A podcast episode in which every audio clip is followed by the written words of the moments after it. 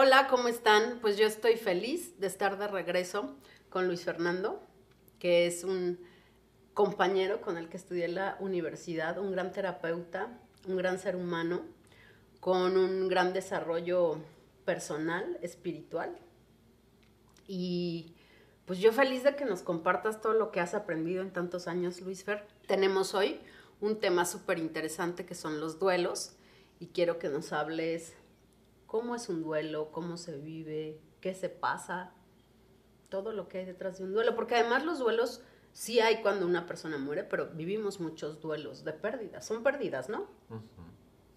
Pues gracias, gracias por, por permitirme compartir experiencias. Sí, sí, soy psicoanalista, pero los duelos más bien los aprendí porque los he vivido en carne propia. Y, ese es el aprendizaje más más profundo. Profundo e importante en esta vida. Sí, sí, sí me he vuelto maestro en duelos. Eh, hay pérdidas, ¿no? Que tienen nombre y hay personas que les toca hacer duelos de cosas que hemos decidido ni siquiera nombrar. Yo soy huérfano, entonces ya no tengo madre, soy huérfano. Soy viudo porque perdí a mi esposo, entonces soy viudo. Eh, yo no tengo hijos, pero las mamás y los papás que han perdido hijos, a eso ni siquiera le hemos podido poner nombre. O sea, es tan doloroso que elegimos no nombrarlo. Ahorita que hablamos de duelos, pues el primer paso es poder nombrar. ¿Qué me pasó? ¿Y quién soy ahora a partir de esto que me acaba de pasar? ¿Qué perdí? Lo perdí, me lo quitaron, me lo robaron, lo entregué, lo solté. O sea, creo que son preguntas que vale la pena que nos hagamos para poder desde ahí arrancar un proceso de duelo, porque si no nada más estamos con la sensación álgida de un profundo dolor. Qué importante es esto que estás diciendo porque no, se me, o sea, no tenía esta información en la que hay que nombrar, ¿no? ¿Qué tipo de duelo es y de dónde viene o cómo sucedió? Sí, porque me estoy divorciando, me estoy separando, me enfermé, O sea, ¿qué es lo que me pasó? Y desde ahí voy a poder descubrir cuál es mi ruta de rehabilitación. Un duelo no es una depresión, también creo que vale la pena nombrar, ¿no? Tienen muchos síntomas similares, pero un duelo es una pérdida real que ocurre afuera. Perdimos algo que teníamos, que sentíamos que era nuestro, que a lo mejor nos daba identidad o seguridad, y para algo específicamente nos ocurrió. Yo a esto le llamo imponderables. A veces nos ocurren imponderables. Es decir, va a ocurrir sí o sí. Te comentaba hace un momento antes de empezar, este, secuestraron y mataron a mi madre en 2007. Ese era un imponderable. No había manera de evitarlo. Pasó y la pregunta que yo me tenía que hacer es, ¿qué voy a hacer con eso que le pasó a ella? Porque ¿a quién le pasó? ¿A quién mataron? ¿A ella o a mí? A ella. ¿A quién secuestraron? ¿A ella o a mí? ¿Quién sobrevivió? ¿Y por qué yo soy un hijo huérfano de una madre que muere así? O yo ahora que enviudé, ¿no? Ahora soy viudo. ¿Y por qué enviudé? ¿Y de qué se murió mi pareja? Entonces, preguntarnos nos lleva a cuatro rutas. Hoy te traigo cuatro rutas de, duelo. ¿Y son? Pues esto, yo muchos años di clases también de psicoanálisis y eso me obligaba a, y creo que el ser comunicólogo me obligó más, ¿no? Porque además era el extraño en el medio del psicoanálisis, porque no era el psicólogo que estudiaba psicoanálisis, era el comunicólogo que estudiaba psicoanálisis siempre, siempre ha sido diferente. Sí. pero, somos diferentes, traemos otra, otro aprendizaje, ¿no? Ser diferentes es padre, tiene sus oportunidades. Eso a mí me ayudó a que yo me tenía que autoexplicar con palabras muy sencillas textos muy complicados, ¿no? Y hacer lecturas muy oscuras y muy densas. y, luego cuando me volví docente de psicoanálisis, gracias al recurso de la comunicación, pude utilizar palabras sencillas, ¿no? Y eh, me tocó la fortuna de enseñar sobre todo mucho a Freud, que es la base del psicoanálisis, y él propone en, este, en el malestar en la cultura que hay cuatro imponderables que van a provocar que todos nos enfermemos de sufrimiento. Uno es la religión, nuestras relaciones, los vínculos. El otro es eh, la cultura que nos, que nos rodea y, se me está yendo algún otro. Híjole, así se me fue el, otro. Este, pensando en... Ahorita que te acuerdas lo retomamos. Cuando lo explicaba, este, la cura siempre está en el antídoto, es decir, en el opuesto. Si a mí lo que me enferma es una mala relación con mis padres, con mis hijos, con mi pareja, entonces tengo que sanar esas relaciones y encontrar nuevas relaciones que me curen. Si a mí me enfermó una idea religiosa donde yo soy pecador y donde yo soy basura y yo me tengo que hincar porque no merezco que Dios me quiera, yo tengo que encontrar una espiritualidad que me cure, no una que me castigue y me haga sufrir si el arte, el arte era el que me faltaba.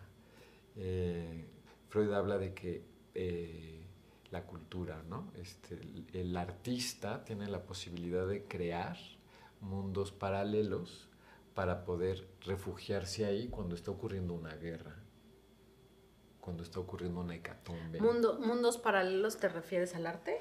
Sí, o sea, pintar, hablar, este, bailar, lo que sea. ¿no? Dirigir, crear un proyecto como el que estás creando tú o tu equipo, ¿no? Sí, claro. Entonces, yo desde ahí fue que hace muchos años, justo en ese 2007, me dije, ah, pues hay cuatro rutas para la cura. Entonces, la primera es, ¿a quién amo? Porque se fue la persona que amaba. Un duelo, siempre nos dice, regresa a ti. Sí. Con la pena. Es que esa es como la enseñanza más básica y más cruda de un duelo. El duelo nos obliga siempre a ir hacia adentro. Entonces, ¿a quién tengo que amar primero? Tengo que ir a sanar algo que me ocurrió. No nos enseñan a amarnos, Lo vamos aprendiendo en el camino, ¿estás de acuerdo? Sí es que siempre te dicen, ámate. Ajá, pero ¿y eso cómo? ¿Dónde viene? Sí, sí. Ahorita vamos describiendo a ver si, si, el rompecabezas nos ayuda. Eh, si no tengo a quien amar, ni a un perrito, ni a un amigo, porque en un duelo hay que refugiarnos en amores, ¿no? Eh, aparecen además ¿eh? los amores. Eh, en ese 2007 recuerdo que en mi análisis, porque obviamente tenemos que estar en análisis, me acuerdo que me decía mi analista, ríndete. Así no te hagas el fuerte, ríndete, les pasó. Tírate, o sea, québrate, rómpete. Vulnérate. Sí, siéntelo, ¿no? Entonces, ante lo inevitable, suéltate. Entonces, cuando viene el golpe, pues pasó. Entonces, el primer paso es aceptarlo. Sí me pasó y para eso hay que nombrarlo. Y desde ahí hacernos estas preguntas y es un viaje, es un viaje al interior. Y entonces primero, si no tengo a quien amar, pues sí, obviamente el recurso sería a mí. Amate a ti. Sí, ¿cómo? A ver cómo le hacemos. Eh, el segundo puede ser justamente asumir, y me lo decías ahorita, ¿no? Cuando nos pasan cosas tan crudas, tiene que haber una explicación meta más allá. Entonces sí tenemos que ir a preguntarle a Dios, ¿dónde estás? ¿Quién eres? ¿Y qué estoy yo haciendo aquí? Y cómo nos podemos relacionar de una forma en la que yo sienta que tiene sentido que yo esté aquí. Sí, totalmente. O sea, tienes que encontrar una espiritualidad distinta. Llámese como le llame y funcione como funcione, porque si no, vives enojado con Dios y con la vida. Es inevitable eso, Luis. Todos en algún momento nos peleamos con lo que vivimos, ¿sabes? Entonces, creo que ahí lo importante, por eso es, o sea, a mí, por ejemplo, yo empecé a estudiar budismo para entender. Y a mí este rollo de entender que todo lo que vengo a vivir a esta vida está pactado, porque es parte de lo que tengo que aprender, trascender y trabajar, a mí me ha funcionado mucho. porque no tengo otra manera de explicarlo de pronto. ¿O cómo explicarías tú, este, o sea, que secuestran a tu mamá, que la matan, que se te, o sea, todo el proceso que has vivido que es muy desgastante, que perdiste a tu pareja hace cuatro años, cuatro meses, estarías muy enojado con la vida si no lo entiendes desde un lado más espiritual. Y estar enojado con la vida no es padre porque, porque te la pasas muy mal. con la vida y con la, la divinidad, ¿no? Y ahorita que te escucho, pues justo, ¿no? Sería el... A mí siempre me hizo sentido, no sé a ti, este, la reencarnación. Sí, sí, sí. O sea, yo me preguntaba de niño, ¿por qué nacen personas que se mueren a los tres meses? ¿Por qué hay personas que tienen este, la belleza, los contactos y otros no los tienen? ¿Por qué hay quienes nacimos distintos y nos va a tocar enfrentar una vida diferente? Y entonces yo de niño me resonaba mucho, aunque yo fui católico del Opus Dei, este, Yo también fui de escuela de monjas, pero ya no, por eso no practico al 100. Entonces la reencarnación se supone que no, aunque en la Biblia hablan que sí. O sea, San Juan Bautista este, es Elías y en la Biblia hablan y le dicen, este, ¿por qué decapitan a, a Juan el Bautista? Porque él decapitó cuando era Elías. Entonces sí, sí hay reencarnación y esto nos ayuda como a entender ah, o sea, no, no me está pasando por casualidad, nadie me vino a chingar, Dios no está encabronado conmigo, son imponderables que mi espíritu pactó con otros seres para hacerme la pregunta, ¿para qué me pasó? ¿Y qué voy a hacer con esto que me pasó? Porque un duelo nos va a transformar. ¿Qué nos va a pasar en un duelo? Que no va a salir la persona que entró en el duelo, va a salir otra. Ay, qué bueno, es súper bonito, súper doloroso, ¿no? Entrar en un duelo. Entonces, pues replantearnos, ¿no? ¿Cómo queremos vincularnos con esa divinidad que también somos nosotros? Somos hechos a imagen y semejanza, entonces sería como reencontrar nuestra parte divina, mirar desde arriba lo que ocurrió, no dentro de lo que ocurrió y pues la creatividad sería la tercera ruta. Píntalo, grítalo, bailalo, llóralo, zapatealo. Sí, cocínalo, píntalo. ¿Para qué es la creatividad? Para que te asumas un ser creador. ¿Para qué tenemos que asumirnos creadores? Porque el duelo nos está invitando a crearnos una nueva realidad. Y si yo no despierto mis habilidades de creación, pues entonces no voy a poder crear la nueva vida que me toca. Voy a estar añorando siempre, hablando de apegos, la vida que, perdí, lo que perdí, lo que ya no voy a recuperar. Qué importante eso. Porque al final del día es lo que te mantiene anclado en ese dolor, ¿no? Querer lo que ya no vas a recuperar, ya no está. Ahí de hecho creo que es donde más tiempo pasamos cuando estamos en el duelo en la nostalgia, en la melancolía de, querer recuperar lo que perdimos. Y se vale, se vale. Yo uso, hay cosas que aprendí como terapeuta y hay cosas que inventé como terapeuta y como humano. entonces va haciendo su propio sistema y sus propias herramientas. Entonces me sentaba así, me puse una silla, que le llamo yo la silla del malestar, y entonces yo en esa silla tengo derecho a romperme, a quebrarme, a mentar madres, a, estar furioso. Pero tiene tiempo, 10 minutos, 15 minutos, media hora, y cuando me levanto, tengo que hacer la vida que me toca, porque en un duelo, pues el lunes hay que salir a trabajar, y hay que pagar la hipoteca, y hay que pagar este, la maestría o el doctorado y los servicios, y es lunes y es martes y la vida sigue y, nosotros tenemos que volver a subirnos a la vida porque la vida va avanzando y nosotros estamos paralizados en nuestro duelo. Y el cuarto camino es el de la autoconservación. La destrucción de en lo opuesto sería justo la autodestrucción, ¿no? que sería este, para evadir mi duelo, pues me embriago, me meto cosas, este, destruyo mi cuerpo, porque además como me siento mal en el alma y en mi mente, pues lo natural es que mi cuerpo se sienta mal, entonces no lo nutro, no lo descanso, lo maltrato, y hablábamos de cómo me amo creo que es más fácil empezar de afuera hacia adentro que de adentro hacia afuera. Empiezo por mi cuerpo. Sí. ¿Qué necesita comer mi cuerpo? ¿Cuánta agua necesita hoy mi cuerpo? ¿El abrazo de quién hoy mi cuerpo? ¿La mirada de quién necesito hoy mi cuerpo? Pues la de uno, para empezar, ¿no? Porque uno siempre está viendo al otro, pero no te estás viendo a ti.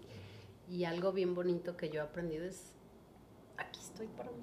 Y hasta me pongo las manitas en el pecho y aquí estoy.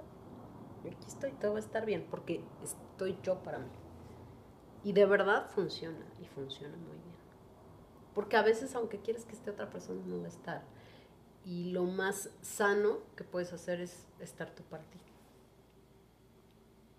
pues además es casi regla que quienes esperemos que estén en el duelo no van a estar. Sí. Entonces es, como, este, es que tendría que haber estado mi hermano, o tendría que haber estado la familia de, y desaparecen en la crisis. Pero yo justo estudiando otras cosas, ¿no? Del Dharma y el Karma, este, cada karma lleva Dharma, entonces otra regla de los duelos es hay que solicitar, hablando de la espiritualidad, que se vuelquen sobre mí todos los recursos y herramientas que hoy necesito. Va a llegar de quien tenga que llegar. Por ejemplo, este regalo que me estás dando de volver a vernos después de 22 años es un regalo ¿no? que me está ocurriendo en este periodo de duelo. ¿no? Yo pidiendo que se vuelquen sobre mis recursos y herramientas y que necesito miradas compasivas, tiernas y aparece la tuya. Ay, qué bonito. Entonces, va a venir lo que tiene que venir. Y desde ahí creo que eh, es más soportable, no menos doloroso, pero sí es más soportable y tiene esperanza un duelo. ¿Tiene temporalidad un duelo o, sí. o es diferente? se habla de que un duelo debería elaborarse en un año y que hay distintas etapas y procesos del duelo y que más o menos eh, tendríamos que cicatrizar en un año, es decir, que, que, ya no sea devastador. En un duelo lo que ocurre es que también nos hacemos una pregunta consciente o inconscientemente que es, ¿me muero o no me muero? Sea, esto que me ocurrió es para morirme o me quiero quedar y voy a ser un superviviente de este duelo y voy a descubrir qué va a pasar conmigo después de este duelo hay personas que se van con sus muertos o se van con el trabajo que perdieron.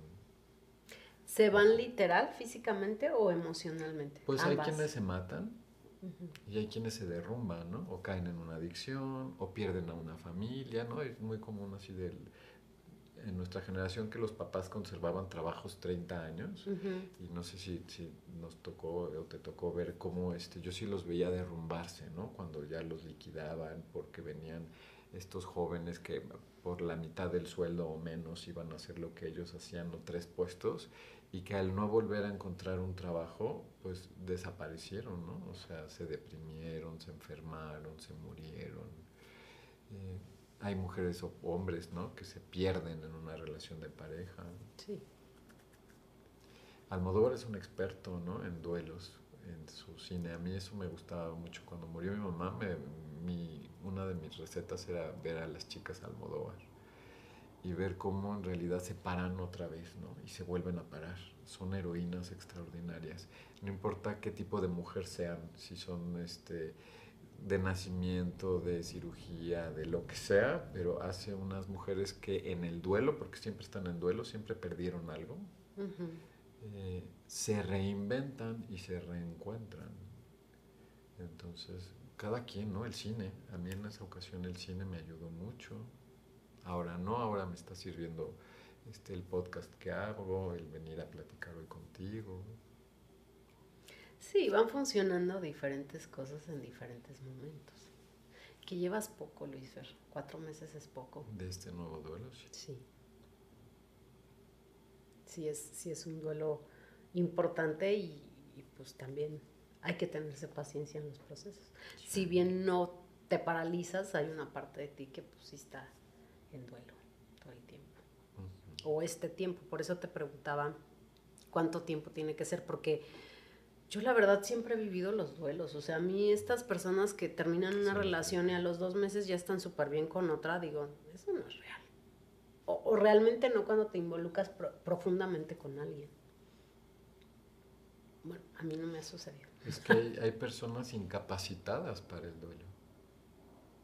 Hay seres humanos que lo evitan con todas sus fuerzas, ¿no? Pues entonces, es súper doloroso. brincan a otras relaciones y entonces van acumulando. Y va a llegar un momento en que les toque su imponderable y los reviente. Y te vienen 80 duelos juntos por todos los que no viviste, porque eso se convierte en algo todavía más doloroso. Sí. Pues son interesantes estos, estos planteamientos que haces del duelo y hay muchas personas ahorita en duelo. Em, de muchos tipos. Hasta perder la vida que teníamos hace ayer antier o hace dos años es un duelo. Es un duelo. Mucha gente perdió gente querida en la pandemia, trabajos, casas. O sea, es una época de duelos importantes en el mundo y hay que saberlos afrontar. Sí, la gran pregunta es qué nos pasó, ¿no? O sea, ¿qué le pasó a la humanidad? ¿Por qué la Madre Tierra decidió mandarnos a todos a duelo? Pues yo la hipótesis que tengo es que nos está invitando a que seamos mejores seres humanos, ¿no? Nos mandó a conocer quiénes éramos nosotros, quiénes son nuestras familias, que los volteáramos a ver, que conviviéramos con ellos y que averiguáramos a quién amamos y a quién no. Sí, es una invitación de conciencia, de conciencia, porque ya estábamos muy mecánicos. La pandemia hizo como un freno, pero creo que la gente salió un poco, un poco desquiciada de sus casas también. Eso de pronto no ayuda, o sea, andas en la calle y todo el mundo está alterado, están enojados. Entonces, pues, no hay que olvidar que que este regreso a la cuevita fue para aprender cosas importantes. Pues la invitación que nos hizo esta experiencia humana era a cada quien nos puso la prueba que nos tenía que poner y a cada quien nos puso la maestría que teníamos que atravesar. Y ahorita que te escucho, es que estamos en post-trauma. O sea, tuvimos un evento traumático donde estábamos aterrados de que todos podíamos morir o que podíamos matar con un saludo o un beso a, nuestros seres queridos. Y entonces el miedo, el terror con el que vivimos, ahora está transformado en violencia.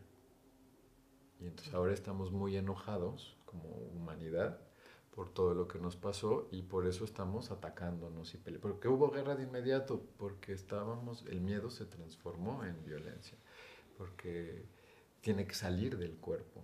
¿no? Entonces, hablando de la autoconservación, este, a veces a lo mejor hay quienes necesitan hacer eh, ejercicio de impacto, ¿no? Y mentar madres y enojarse y, azotar este, la almohada contra el colchón, sillón y lo que Tiene que salir lo que está adentro y lo que nos duele. Y tenemos que escuchar cómo, cómo hablamos de nosotros y de nuestro duelo. Porque si nos preguntan, ¿cómo estás? Pues aquí pasándola, ¿no? O ¿cómo estás bien fingiendo? Pues a lo mejor lo que sí podemos hacer es, a mí me gusta mucho este trabajo de alinear. Cuido mucho lo que pienso, cuido mucho lo que digo, lo que siento y lo que hago. Y eso me da congruencia y eso me ayuda a crear una realidad. ¿Qué realidad quiero para mí? Una pacífica, una de respeto. Yo lo que espero es que me respeten, respetando y y me interesa cuidar. He donado charlas de duelos toda la pandemia gratis en Zoom, siempre para quien quiera. Eh, hacemos canalizaciones de transmutación.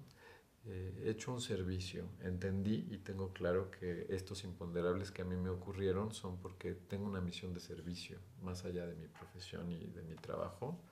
Nací para servir y para contarle a la humanidad qué pasa con la muerte y qué pasa con los muertos y qué pasa con los duelos y que lo transitemos de una manera más amorosa.